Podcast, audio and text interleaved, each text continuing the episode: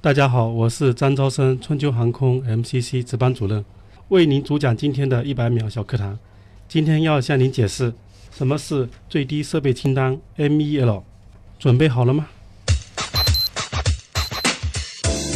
最低设备清单 MEL 就是充分利用飞机设计的安全余度，在保证运行安全的前提下，在规定的期限内允许保留故障继续飞行。合理利用 MEL 可有效提高飞机的利用率和航班正点率，降低运行成本。MEL 不是航空器的维护标准，绝不是提倡带故障飞行。维修部门应尽早完成排库工作。举个例子，比如说 A 三二零飞机驾驶舱有六个显示器，假如一个显示器坏了，不显示的情况下，MEL 就有详细的规定，哪一台可以失效，失效多少天内要修理正常后才可以飞行。有一些系统在参考 MEL 时，还会规定一些条件，并不是说坏了一台就不能飞了，在符合规定的条件下是可以再执行航班的。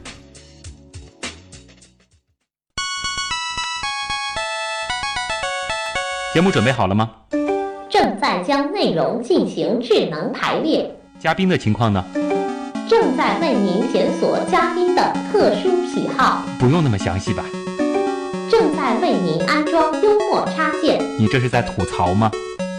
正在为您更换全部文字素材，正在删除您的幽默基因，已将节目专业程度调低到百分之三十五。好了好了，马上开始节目吧。正在为您开启极客秀，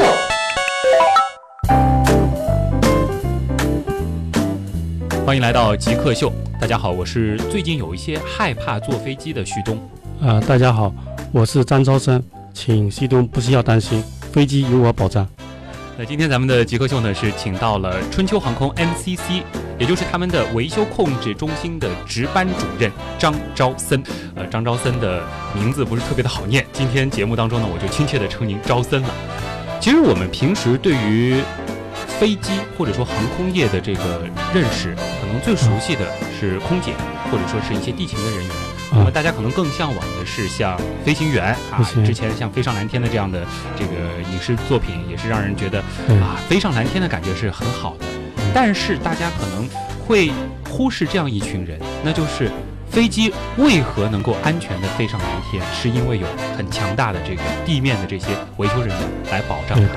那么招森其实就是在做这样一件事儿。啊、对的，我就是保障飞机安全，确认您每一次航班能正常飞行的地面机务人员。嗯，你们是叫地面机务人员。对，我们就是叫叫机务吧。就是叫机务。嗯关于这个机务的生活到底是怎么样的，这个修飞机到底有多难，我们稍后展开。首先，先进入我们的第一个板块——极速考场。极速考场，赵森，请听题：如果说有一个人他昏迷了一百年，或者说他穿越了一百年，这个之前他没见过飞机，他醒来之后看到了飞机，觉得很神奇，你怎么向他描述结和解释飞机是什么？呃，这个问题我也考虑过，啊、呃，就是一百年前，现在往回倒推一百年，就是一九一五年，嗯那个时候呢，莱特兄弟已经研制发明了那个飞机了。嗯那个时候大家都知道，像鸟一样飞行的东西，他应该能明白，因为莱特兄弟那时候已经很出名了，嗯大家很聪都明了哎。呃，就是和热气球不一样，和飞艇也不一样，然嗯，后它是有点像鸟一样飞行。，对，像鸟一样飞行的。你自己是怎么定义极客的？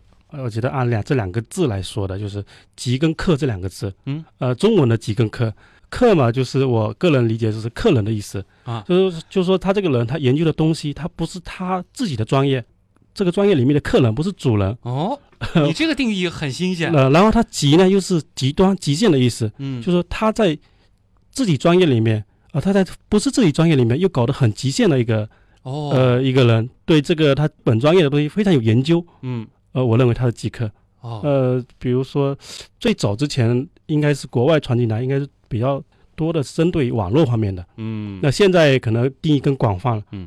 如果有一天我研究修飞机也研究的很深入了，你就觉得我也算是极客了。嗯、你也可以是这么 说，但是你现在是电台主持人，嗯，也可以说是极客吧？哦，你把我也定义成极客。呃，因为呃，如果是非常非常专业的话，嗯那么别人无法超越你。呃我个人理解，你也是这方面的极限，那就嗯不分主人客人了。您您过奖了，这个 我前面的路还很漫长啊。那么按照你刚才对于极客的这个定义，你觉得自己身上哪一个特质和极客最接近，或者说你自己做过最极客的事情是什么？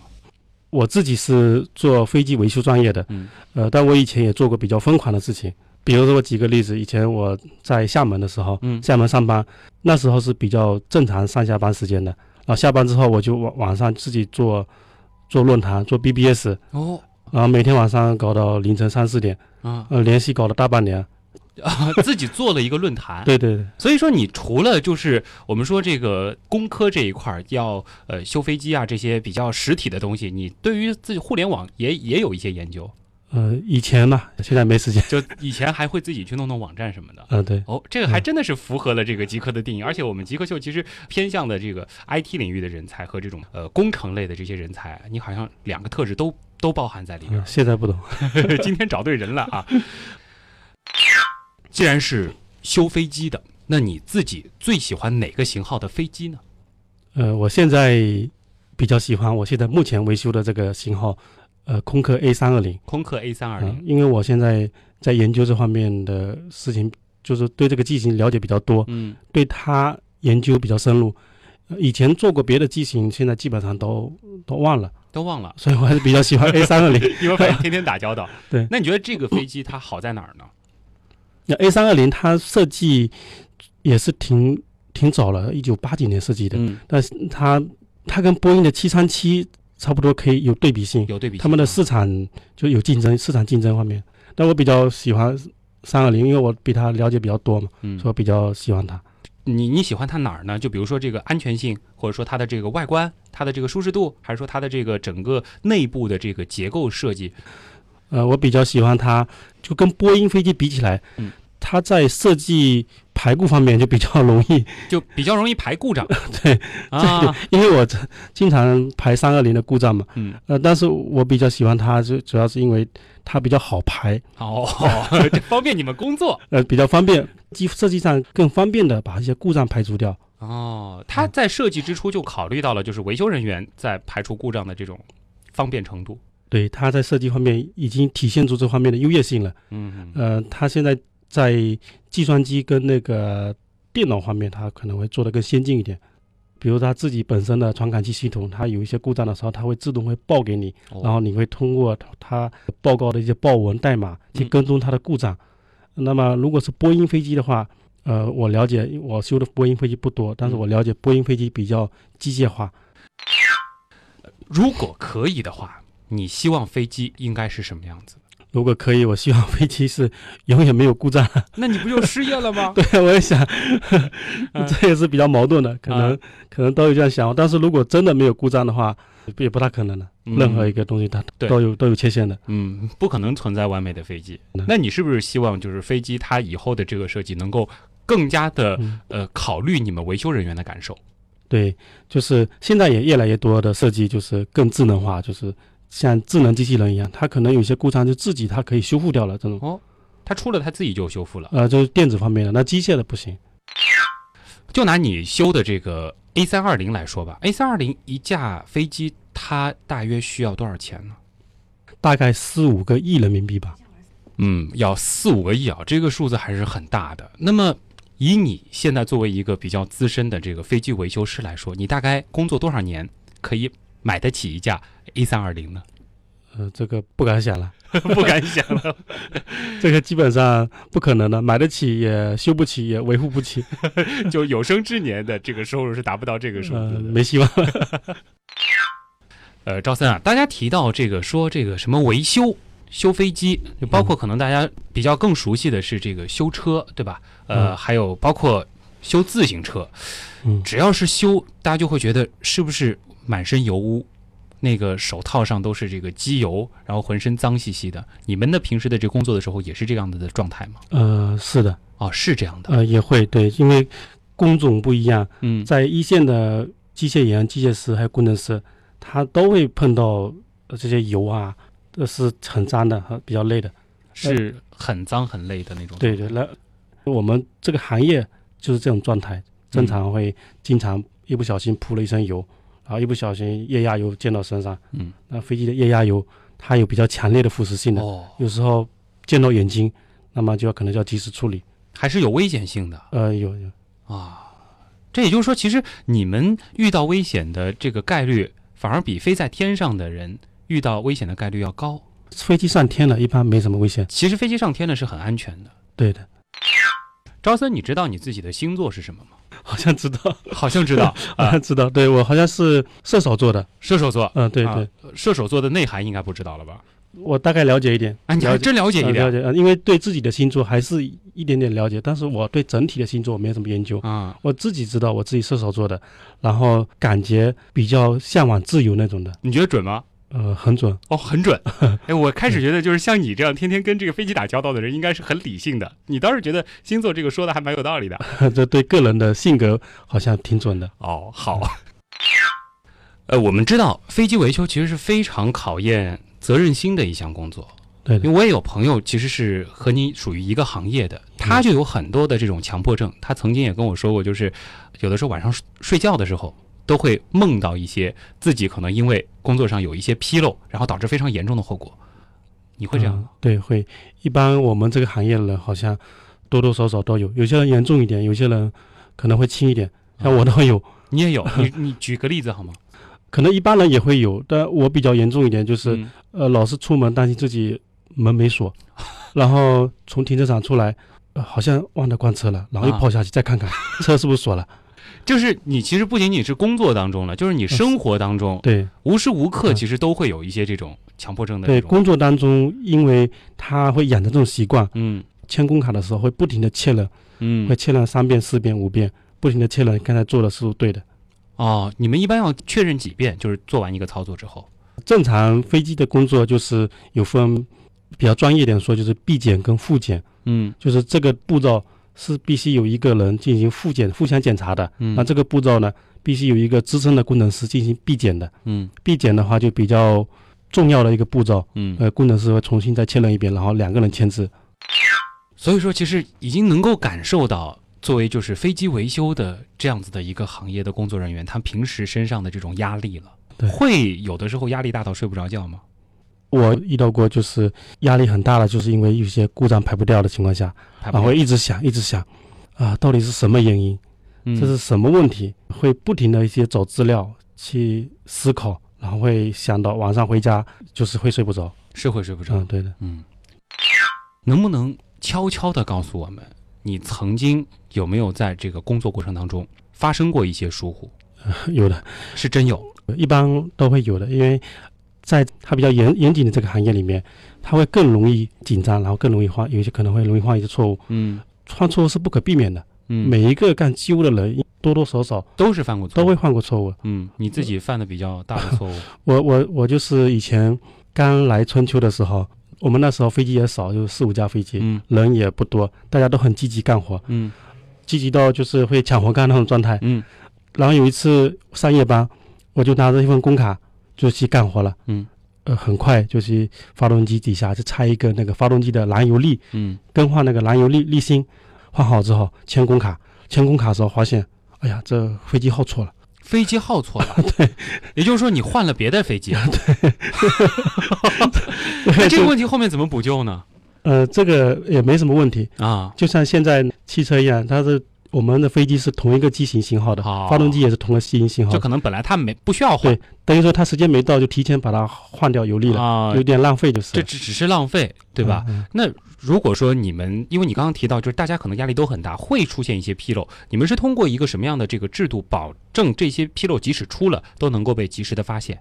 呃，有机油这行考那个放行人员、维修人员执照的时候，嗯，它都会写到这个人为因人为因素方人为面。因素，嗯对，，公司也会通过各种制度，尽量帮你避免这个人为因素方面引起的犯的错误。就是可能就是人的焦虑啊、紧张啊、压力大啊，然后发对生这样的错误，对可能他同事之间会就是相互的确认对，他会通过各种制度、各嗯种程序来避免这这方面的人为因素。嗯你们上班是不是就是拿着表格一项一项勾掉，然后一项一项操作掉？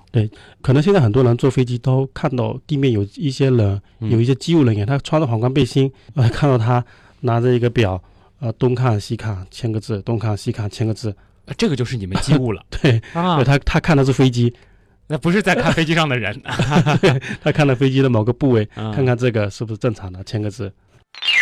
你平时特别受不了什么样的事情？从事你们这样行业，可能你平时会比较受不了什么样的事情？呃，我我也比较受不了就是大意的人、大意的人，嗯就粗心的人粗心的人，啊，啊，就是做事情不仔细、不认真的。嗯，我可以可不可以顺带的联想一下，您太太是一个非常细心的人，呃，不 是，他是这个你自己要小心啊。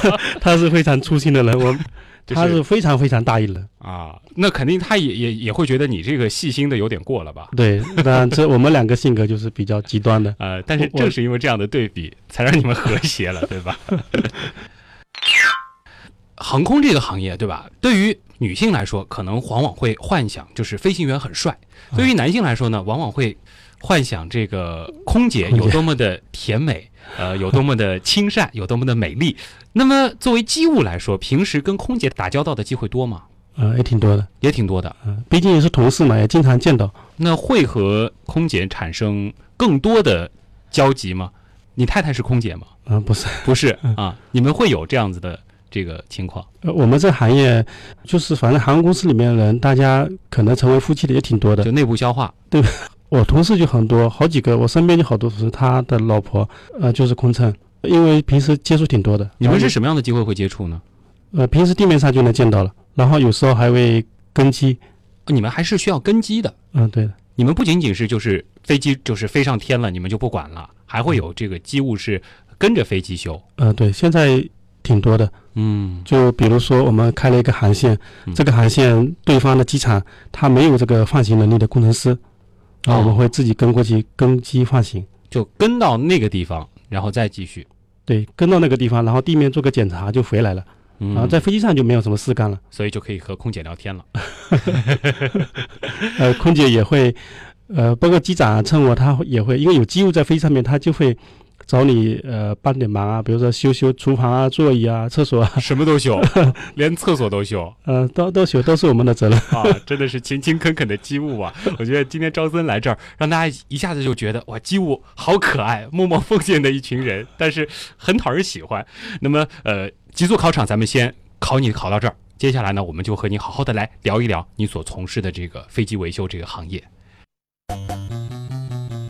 你觉得什么是极客？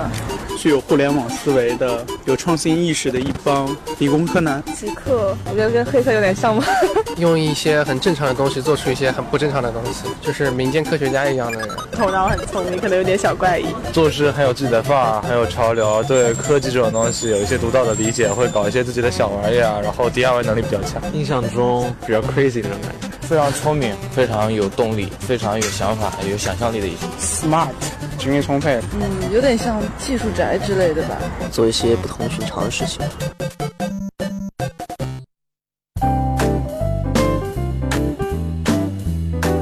欢迎回来，这里是极客秀，我是旭东。今天我们请到的极客呢是张昭森，他是春秋航空 MCC 的值班主任。说到飞机维修，其实大家可能就是太在意就是维修这两个字了，感觉好像是飞机一定要出了故障才是需要找到飞机维修人员、找到机务的，其实不是吧？呃，其实不是，嗯，呃，飞机它并不是说有事才维修，它有两种情况，就是它有一种试航，一试个航名词叫试航，就是它的初始试航跟持续试航。持续是好，对对，嗯就是它在初始设计生产的时候，它要保证有一个试航的一个现状，嗯就是民航局批准了，批准这个是初始试航的。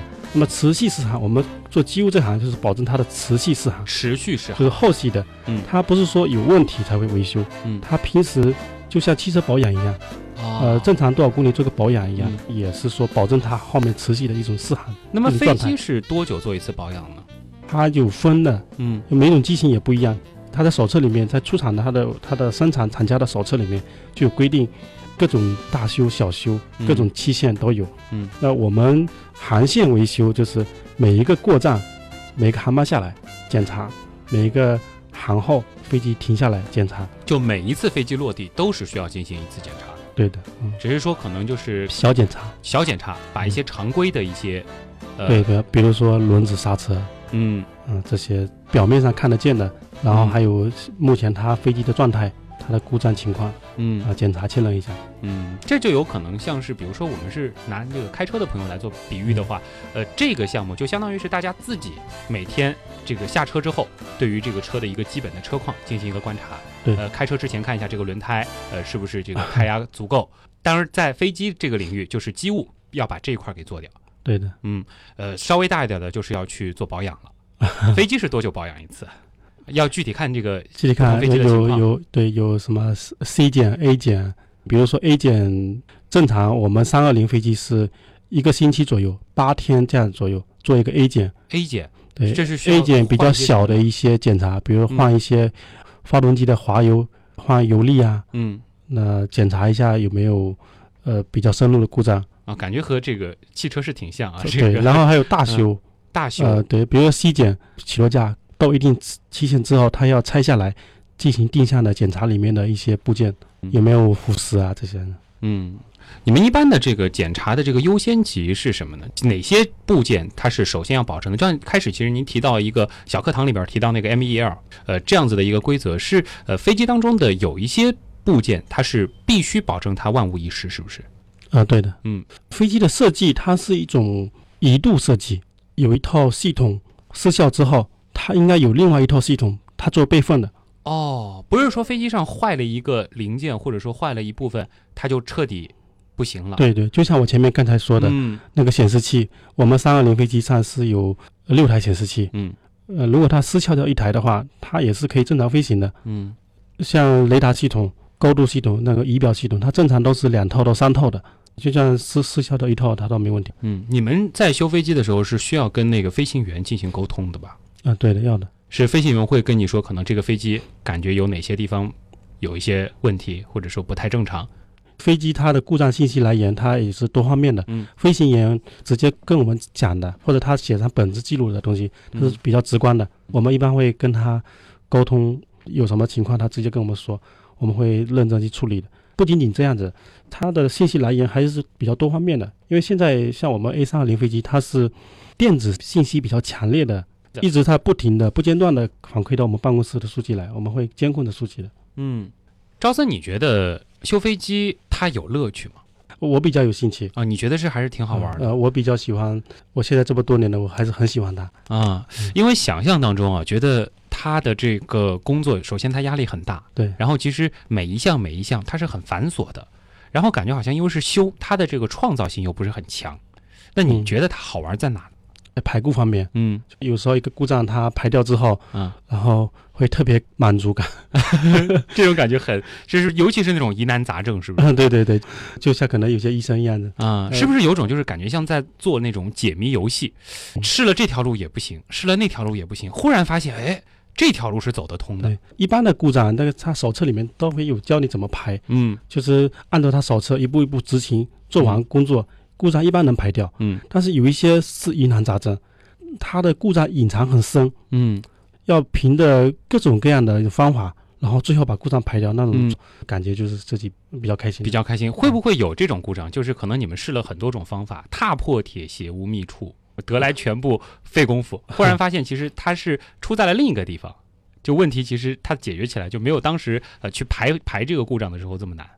呃，也有嗯，有时候就是会呃找到死胡同里去，嗯那故障排了很久，一直排不掉，嗯，然后也试了各种方法，最后发现其实很简单。 以前比较有经验的领导，嗯啊、也跟我提示，以前我刚来他也教过我，要是做的事情一步一步走不下去之后，你再倒退到第一一步啊重新开始，把之前做的工作全部给他放弃了，重新找思路。嗯有时候发现，哎，就是前面第一步， 对，第一步稍微走错了一点点啊、其实飞机维修很多时候就是在做排除故障，你们叫排故，对对吧？这样子一件事儿。那么你们的这种技术能不能教我们普通人也来应用一下呢？比如说，我们呃看看自己的这个车啊，或者说嗯呃家里的一些这种电器设备，我们怎么样给它排个故呢？